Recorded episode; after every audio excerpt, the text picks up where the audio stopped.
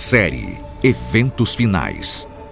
Oi, gente, tudo bem? Eu sou Vinícius Mendes, pastor e editor na Casa Publicadora Brasileira estamos na série Eventos Finais e eu estou na companhia dos meus amigos pastores Eduardo Rueda e André Vasconcelos e hoje nós chegamos ao importante tema dos, do tempo de angústia. A gente vai discorrer um pouquinho sobre esse tema, quando é que ele começa, quais são os desdobramentos dele, o que a Bíblia tem a dizer sobre esse assunto e como o povo de Deus vai enfrentar esse período difícil na história da humanidade. Que elemento bíblico nós temos para entender que haverá um tempo de angústia? Essa expressão, pastor Vinícius, tempo de angústia, remete ao livro de Daniel, capítulo 12, verso 1, dizendo que nesse tempo, né, uma referência a Daniel capítulo 11, verso 40, que fala do tempo do fim, se levantará Miguel, que é Jesus, né, o defensor dos filhos do seu povo, do, aí do povo de Israel, né, em referência ao profeta Daniel. E diz então que naquele tempo haverá um, um tempo de angústia qual nunca houve. Então é daí que sai esse, essa expressão bíblica, né, tempo de angústia. Muito interessante. Então, Miguel, que é símbolo de Jesus, se levanta para defender o seu povo. Então, o povo de Deus vai enfrentar uma angústia, que é uma perseguição, mas ele não vai ficar desguarnecido porque Jesus se levanta para defendê-lo. Agora, pastor Eduardo, quando é que começa o tempo de angústia? A gente sabe que o tempo de angústia é um bloco grande nos eventos finais aí, não é? É, que tem dois períodos, basicamente aí, mas quando é que começa essa, essa contagem, vamos chamar assim, do tempo de angústia? É interessante essa analogia que você utilizou do, do bloco, né? E é importante lembrar que o tempo de angústia não é um bloco monolítico, um bloco único. Né? Quando você olha para as escrituras, você encontra algumas evidências, porque não há muita coisa é, detalhada a respeito disso, dá para você inferir que esse bloco ele é dividido em duas partes. Né? E nós temos uma parte anterior ao tempo, a, a, ao fechamento da Porta da Graça, e uma parte posterior. A parte posterior e principal, né, é depois do fechamento da Porta da Graça, mas antes a gente tem um período curto, mas que apesar de ser curto, ele vai ser angustiante para o povo de Deus. Ele começa, é, tudo indica que ele começa a partir do decreto dominical, né, que foi aquela questão que nós tratamos numa ocasião anterior, e ele se estende até a finalização do ministério de Cristo no céu, que corresponde também a, ao fim do tempo da graça. E a partir dali começa um tempo de perseguição contra os guardadores da lei de Deus. Então, marco temporal para início do tempo de angústia, nós poderemos situar que é o decreto dominical, porque isso vai gerar uma angústia para o povo de Deus que vai ser cerceado, né, no direito de comprar e vender, conforme diz Apocalipse capítulo 13 e esse tempo de angústia vai é, isolar de alguma maneira o povo de Deus que vai se insurgir contra o decreto dominical que vem a partir dessa imposição que as bestas do capítulo 13, a besta do mar e a besta da terra, em coalizão, vão impor sobre a humanidade. Ou seja, todos devem adorar a Deus no domingo. E aqueles que não aceitarem isso vão ser perseguidos. Essa perseguição é, naturalmente, nós vamos chamar aqui de tempo de angústia prévio, porque é prévio, anterior ao fechamento da porta da graça, ela vai ser severa e ela vai ser marcada, como já dissemos aqui, pelo, pela falta do direito né, de comprar e vender, por prisões e eventuais mortes para o povo de Deus. Porém, pastor André, a porta da graça vai fechar e isso vai ficar evidente quando cair a, a primeira praga. Então, nesse período, olha que interessante, né? nesse período de, de tempo de angústia, a igreja ela está dando ao mundo o alto clamor do tempo de angústia prévia, antes do fechamento da porta da graça. Ela está sendo perseguida, mas ao mesmo tempo está oferecendo para a humanidade a única coisa que pode salvá-la. No momento de, de, mais severa perseguição, a igreja está dando ao mundo a sua mais importante mensagem. Mas vai chegar um ponto em que as pessoas todas terão condição de decidir e Deus vai julgar isso. E quando Deus perceber que todos foram alcançados, fecha-se a porta da graça. Mas não termina o tempo de angústia, na verdade, ele se intensifica. E aí tem uma expressão que é tempo de angústia de Jacó, que é esse período que, que a igreja sofre perseguição a partir do fechamento da porta da graça. Fala um pouquinho para a gente sobre isso. Então, Daniel capítulo 12, como eu havia mencionado, né, verso 1, utiliza essa expressão tempo de angústia. E no original, no texto hebraico, a expressão utilizada ali é et, tempo, né, tsará, de angústia. E essa é uma expressão que remete a Jeremias capítulo 30, verso 17, em que é, aparece a expressão, e será tempo de angústia para Jacó. Ali essa expressão é usada para se referir ao povo de Israel. Inclusive no verso 10, né, Jeremias 30, verso 10, tem um paralelismo entre Jacó e Israel.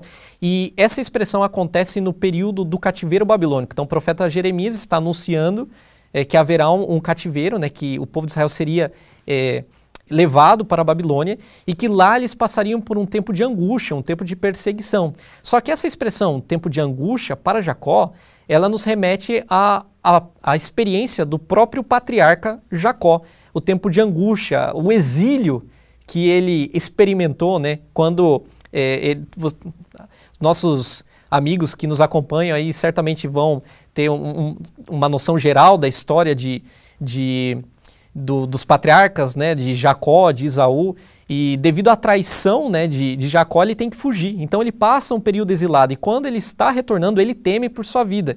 E, principalmente ali no capítulo 32 do Gênesis, é, enquanto ele passa aquela experiência no Jaboque, e ele vê Deus face a face, ele luta com Deus em angústia, porque ele teme por sua vida. E ele tem que se preparar, então, para se encontrar com Isaú, porque Isaú está vindo com uma milícia de 400 pessoas para exterminar muito, é, muito patriarca. Muito interessante você trazer Jacó aqui, porque, como você disse, a expressão ela precisa ser entendida à luz do que o patriarca experimentou.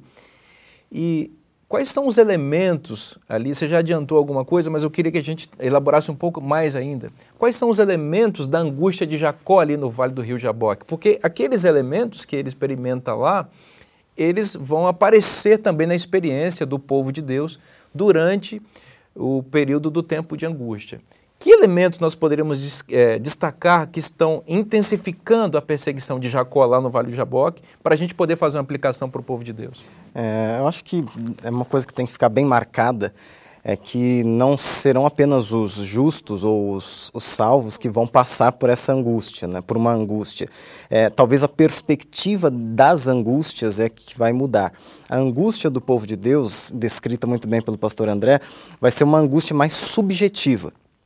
Ou seja, o povo de Deus, à semelhança do patriarca Jacó, vai lutar é, clamando o perdão de Deus por seus pecados, né, para que esteja é, ok diante do Senhor e ao mesmo tempo por livramento. Então vamos lá. Primeiro ponto: o povo, o Jacó estava clamando perdão de pecados. Sim. Vamos situar aqui: fechamento da porta da graça.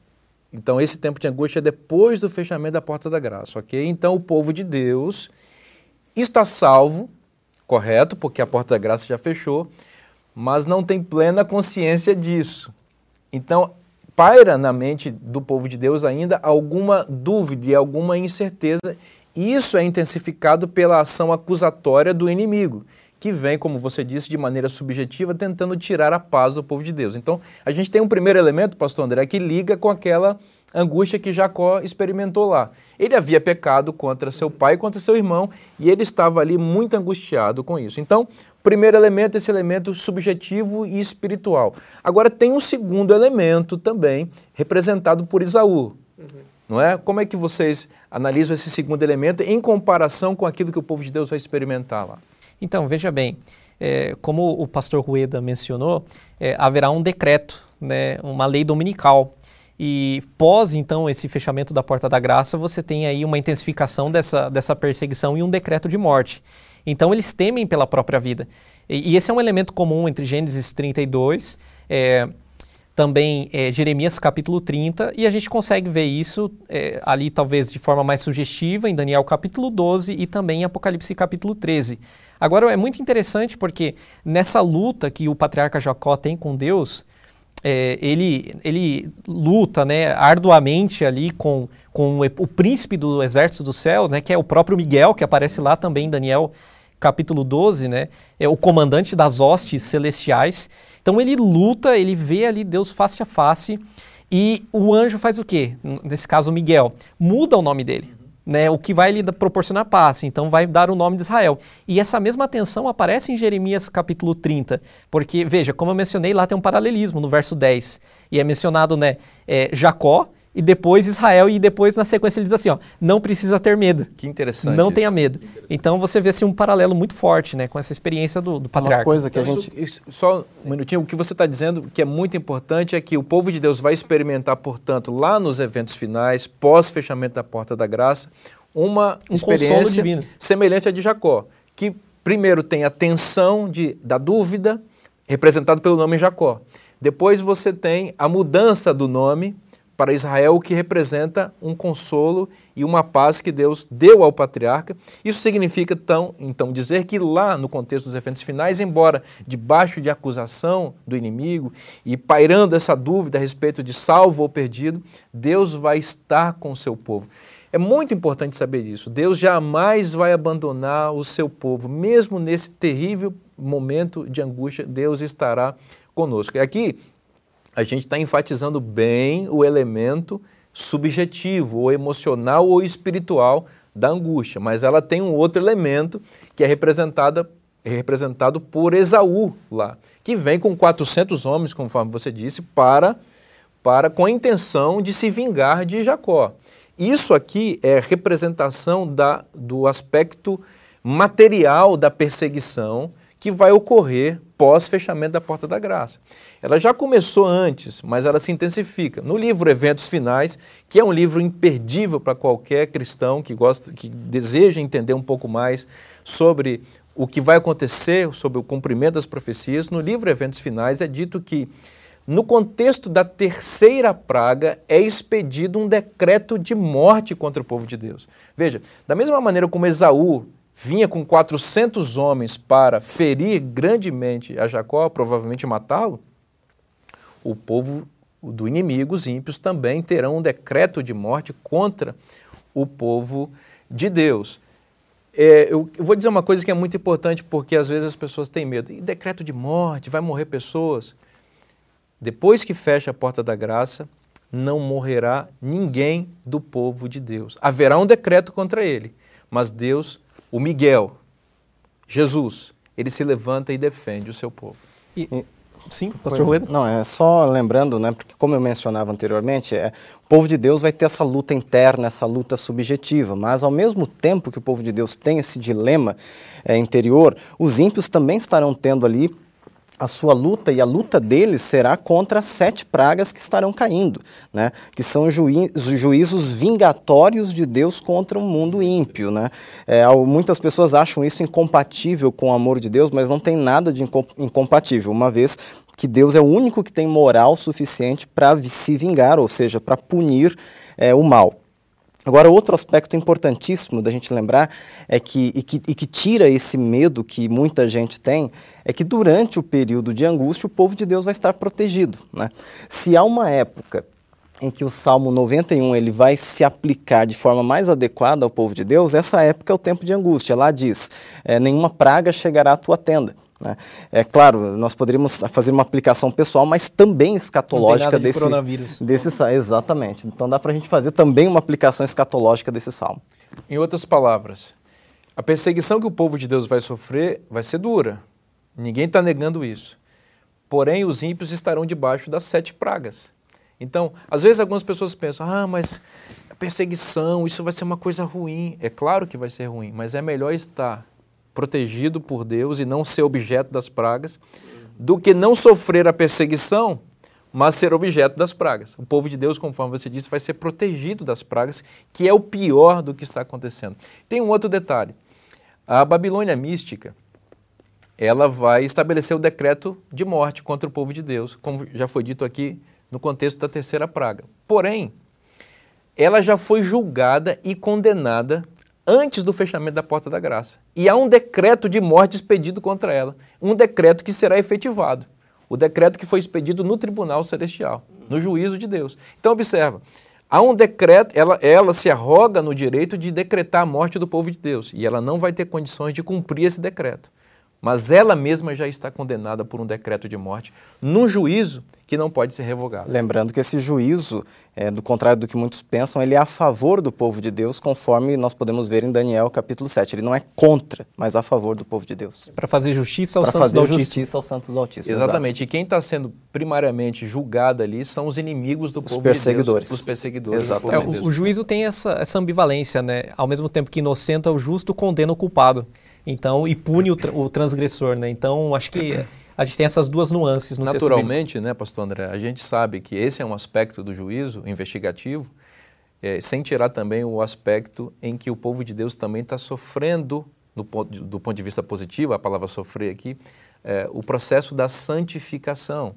E esse processo é avaliado também com base nesse juízo. Então, o mesmo juízo que condena os inimigos do povo de Deus, também santifica o povo de Deus e dá oportunidade para que fique claro para todo o universo a aceitação do povo de Deus à eterna lei de Deus. né?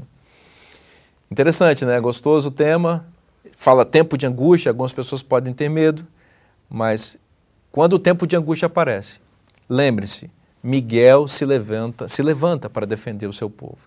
Então, chegamos ao final deste episódio na certeza de que os eventos finais estão se cumprindo e eles vão se intensificar, mas que o povo de Deus pode ter a confiança plena da defesa de Jesus e que a vitória final é de Jesus e de seus seguidores. Um forte abraço a vocês, meus amigos, e a vocês que nos acompanham, e até o nosso próximo encontro.